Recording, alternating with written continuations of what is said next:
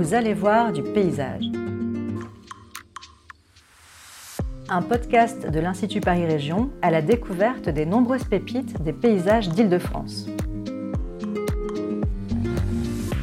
Pour cette deuxième saison, en partenariat avec El Paris et le Randopolitain, un circuit de sentiers de randonnée pédestre accessible en train, nous vous emmenons en balade autour de la ceinture verte.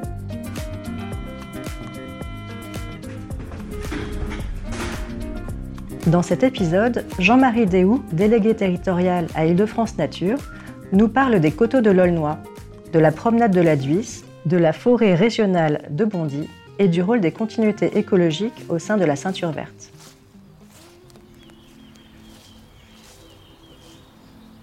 Arrivant de la gare de Sevran, en Seine-Saint-Denis, en s'acheminant vers l'est à travers le parc de la Poudrerie puis la commune de Vaujour, on accède à la ferme de Bellevue, sur les coteaux de l'Aulnois, à Coubron.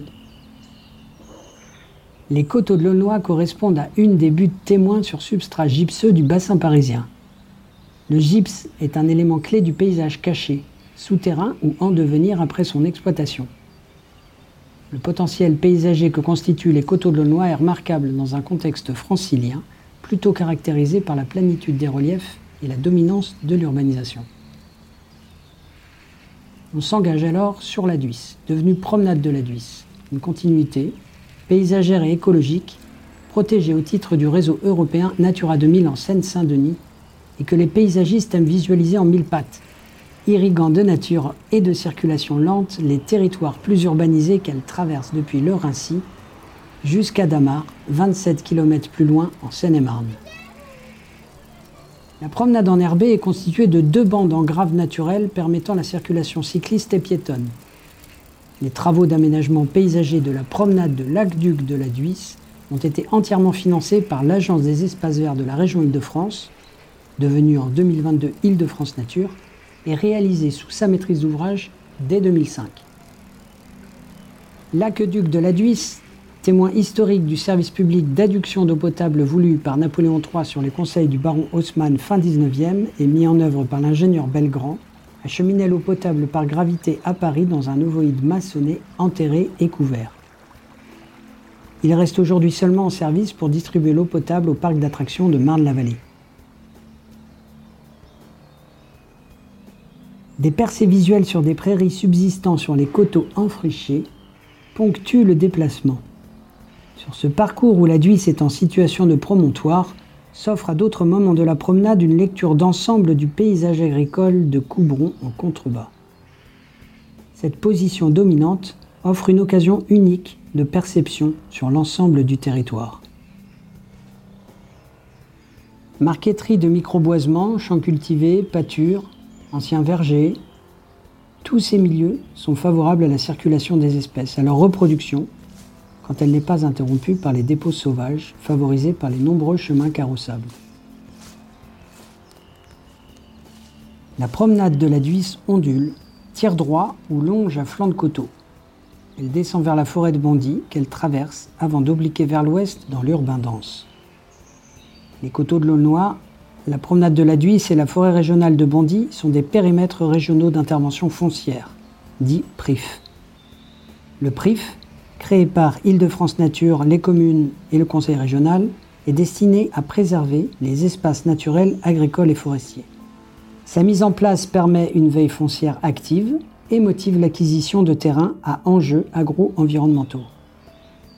Ces périmètres protègent des terrains vulnérables au mitage, à la cabanisation, et permettent de constituer des sites cohérents pour une bonne gestion et l'accueil du public.